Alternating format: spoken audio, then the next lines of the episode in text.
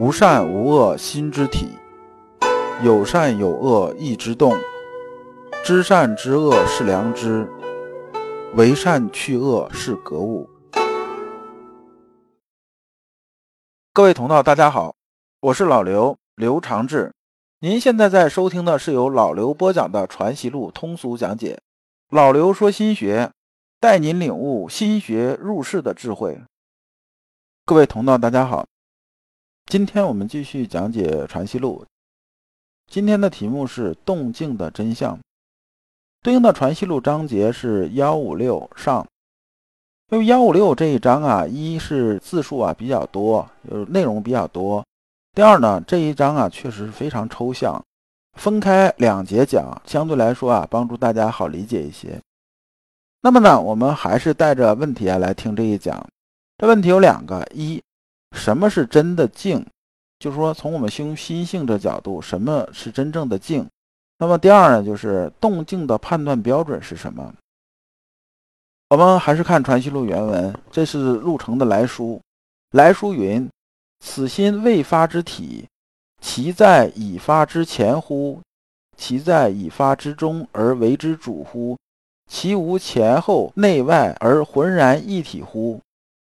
陆程啊，给先生啊写这封信，问这些问题啊。这么我们看原文，如果这么讲的话，基本上大家就比较晕了。我就不按每个字啊去解析它了。如果按每个字解析它，你听着又该很费劲了。那么老刘的理解是这样的：陆程啊是很用功的一个人，但是呢，他现在是到什么水平呢？他现在还没有真正到修心性这个层面，他是按照文本的意思啊来理解这个东西。这也是啊，我们现在修心学的一个大忌啊。老刘接触过好多修心学的人，就说自己在修心学，往往啊花了很多功夫、很多精力啊，不得其门而入啊，修偏了。最后呢，真到心性这门槛的时候啊，往往就是搞不通了，自己把自己绕晕菜了。我们在指南部分也讲过，关于啊修心性、修圣学这件事情啊。你不能按照逻辑去推，用逻辑去推呀，整个就把自己绕到沟里边去了，就很难能出得来。而陆程问这些问题呀，就说明啊，他现在这种高度啊是没有到啊入门这种高度啊。那么呢，这些问题呢，我们平常人看的时候也会被绕晕。一旦呢，你已经啊入心学之门呐，就是说你已经啊进了门槛了，你把这前面的东西搞懂了。你已经到明心这种程度了，这些问题啊都不是问题。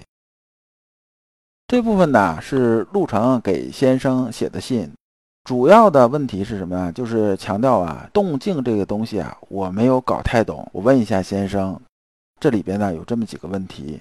第一个问题是说呢，此心未发之体啊，它究竟是在已发之前呢，还是说啊它和已发之中啊是搅和在一起的？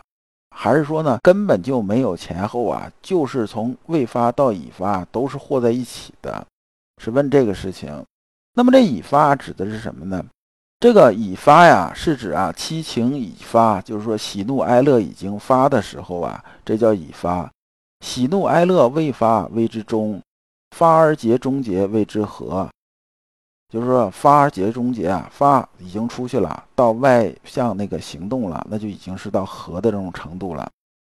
那么这个以前老刘说过，这个未发之中啊，就像什么呢？就打个比方，就像以前人那种射箭呐，这弓箭，那么把这弓拉满了之后啊，还没有放手，那么这时候对外边目标来讲的话，它是跟着目标走的，只有这目标在前面一晃啊，这时候感觉到了发，射中目标，这就是和。那陆程问的就是说啊，此心未发之体，它究竟是怎么回事儿？然后接着第二个问题就问呐，这个心的动静，心的动静呢，是按照有事儿没事儿啊这么来分别呢？说有事儿的时候就是动，没事儿的时候就是静吗？还是说呢，是既然感通的来分呢？既然是说什么呢？寂寞这词大家知道吧？这寂寞大家能感觉到，你说什么是寂寞？这个既然呢是跟寂寞这个寂啊意思差不多，那么感通啊是说呢是感觉得到了有感觉了，那么是说呢我既然这种状态呢算是静啊，还是说感通的状态算是静呢？是不是这么说呢？还是说按照循理从欲来说呢？循理啊，就是按照天理流行啊来做，那这时候算静；从欲呢，就是说按照这个欲望啊来做的时候呢，这算是动呢。那究竟这个动静是怎么分呢？说啊，你要是说按这个循理是静啊，这从欲是动呢，那你按照太极图说来讲的话，这事情啊又说不通了。说如果按照有事儿感通为动，无事儿既然为静，那么呢，按照通书又没法说得通了。如果说啊，把未发呀说成啊，在已发之前说静啊才能生动，那么讲这个至诚有息这件事情啊，这个是不对的。如果说按未发之重啊和已发啊这两个事情来说呢，那么呢，是不是啊，就是未发呀就是静，而发动的时候就是动？如果这样理解呢，是不是可以？说我这边呢完全是搞不懂了，所以啊，问一下先生。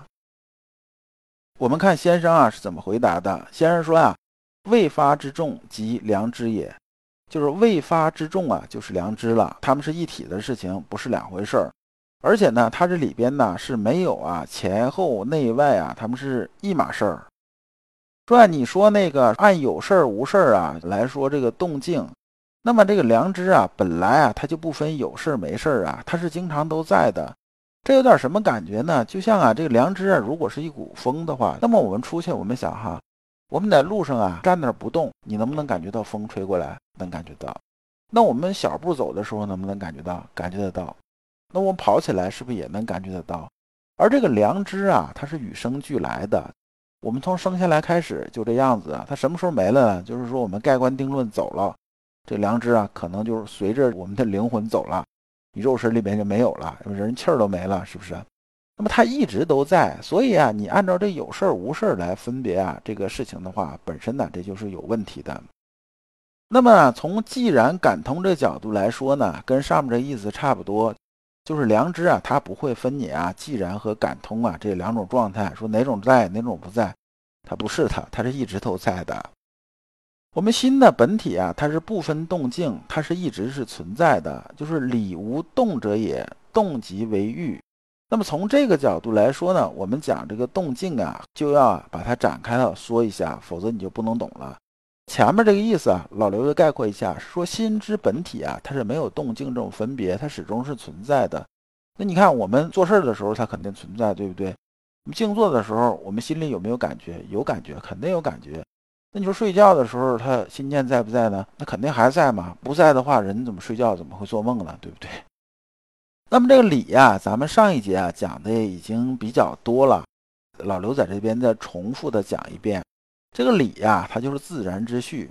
什么是自然之序呢？就比如说啊，像老刘上次讲那个例子啊，关于啊手表拆开再把它装上这个例子，我们都得按照顺序把它拆开，再按照顺序装回来，那么这个手表才能走。那你如果是按照顺序拆开了之后啊，你没按顺序装回去，它肯定走不了了。你如果不按顺序啊来拆它的时候，十有八九就把它拆坏了。所以我们得按照顺序来。这个顺序啊就是理，其实啊它就是什么？就是一个按照天然的规律。所以我们讲自然之序，有点像什么呢？有点像啊火车呀都沿着轨道走，这是个常理，是不是？大家都知道。我们按照常理来想啊，火车呀，它就是按照这轨道来走的，它不像汽车，所以我们认为啊，火车啊沿着轨道走，它就是循理在走啊，它的理啊就是沿着轨道走。那么它的这种动静是什么呢？它沿着轨道走啊，我们认为它是循理而行，这就是静的这种状态。那么呢，它走着走着出轨了，出轨呢，这就是动的这种状态了，这就是动静的一个分别。所以先生接着说呀：“循理呀，虽然筹作万变而未尝动也；从欲随考心一念而未尝静也。”先生讲这一部分呢，讲的就是说啊，我们修心很常见的一个东西，就是说我们呢循理走的时候吧，即使啊我们这个里边呢动的地方特别多，但是呢，我们心有没有动呢？心是没有动的。那么呢，如果说，我们呢从欲而走的话，就是经常是轨道外边走的话，虽然看似啊好像是静，但实际上呢，我们心里是没有静的，是很累的。这段太抽象，那么呢，我是还是把它用方便法门讲一下。我不知道啊，在之前呢，您有没有跑过步？一般啊，长跑三千、五千、一万这样的，咱就拿长跑这事儿来说事儿。一般呢，经常长跑的人知道，长跑这个事情啊，刚开始起步的时候人是比较累的。从零到一千五百米，这中间啊有个东西叫困难期。你把这困难期过了之后啊，只要你调整好呼吸，调整好步速，这种频率比较稳定，你无论是绕圈跑啊，还是说这个沿条一条路跑的话，人其实没有那么累。就说他身体啊，整个他是能平和过来的，就是没那么累。跑完五千，跑完一万，然后呢，喝点水，吃点东西，该干嘛干嘛，他是不耽误事儿的。但是啊，你如果是踢足球啊，他就不一样，特别是跑前锋这位置和那个中场这种位置啊，他人是非常累。为什么非常累呢？不是说啊，他这跑下来啊，就比五千米啊跑的更多，不是这样子的，是说呢，他总是啊在变，一会儿呢要急停，一会儿要急起，一会儿要加速，一会儿要静下来。他始终啊来回啊这么折腾啊，这人呢他总是跟不上，那么这人就特别累。所以啊，跑这前锋啊，如果想全场跑下来，这基本上是很困难的。你看，即使啊国家队这种水平的这种足球队啊，跑前锋的时候，那也是啊一场跑下来，中间呢是要不断换人的，因为不换人，人确实受不了。当然呢，也有这种啊实力特别强的能跑得下来的。咱们讲这个东西啊，是作比成像，把道理说清楚了，不是为了抬杠。而对于我们心体来讲吧，也是这样子的。你比如说，我们一天啊开始忙起来啊，今天我做什么事儿，然后呢，我头一天晚上把这思路啊已经很清楚了，我怎么做，哪个细节我都已经想清楚了。想清楚了就是我们讲是循理而行嘛。我第二天在手忙脚乱，我在忙。我们手脚啊是嘴巴，我们都在忙，但是实际我们心里是不忙的。然后呢，我们一天忙下来之后呢，我们处置的非常有条理啊。可能这样一天下来之后啊，你没有多少累这种感觉，反而啊有种心旷神怡这种感觉。就是回家之后啊，然后吃完饭之后，哎，今天事儿完了，是不是挺顺的？该睡觉睡觉，睡得挺好。这就是说呢，我们看似啊手脚嘴巴都在动，但实际上我们心是静的。这是我们讲啊修心性这种动静这种静。咱们额外再讲个例子啊。你比如说，有的人呢谈恋爱，谈着谈着中间啊分手了，失恋了，失恋了，然后呢他就什么呢？他就去出家了，说或者是到那个山里边就待着去了。说我要静一静，但是啊，他这人呢，看似他在山里边，在这庙里边一坐，他是不动了，他心里静没静？他心里他静不下来的，他心里他不断在倒腾啊，心里就在想，哎，怎么会这样呢？哪件事我做不做的不好呢？究竟差啥呢？他晚上是睡不好觉的。这时候人呢，他是静的，他心呢是不断在动的，所以我们讲啊，修心性这个动静啊，就是这么个因素，心性啊就是这么一回事儿。那最后啊，先生总结是说呢，是未尝无动静而不可以动静分者也。核心的意思啊，先生回书的上半部核心的一个意思就是什么呢？我们处处遵循本来如此的理，就是遵循的自然之序。没有自己的主观私欲来扰乱，只要我们的私欲不动，就是未尝动也，就是静。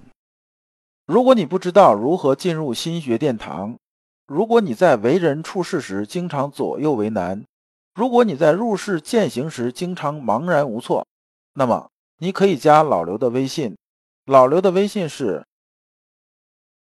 老刘说心学的首字母加三个六。老刘为你答疑解惑，带你趟过晦涩的暗河，到达智慧的彼岸。那么这一讲啊，我们就讲完了。下一讲我们讲阴阳动静的道理。感谢诸君。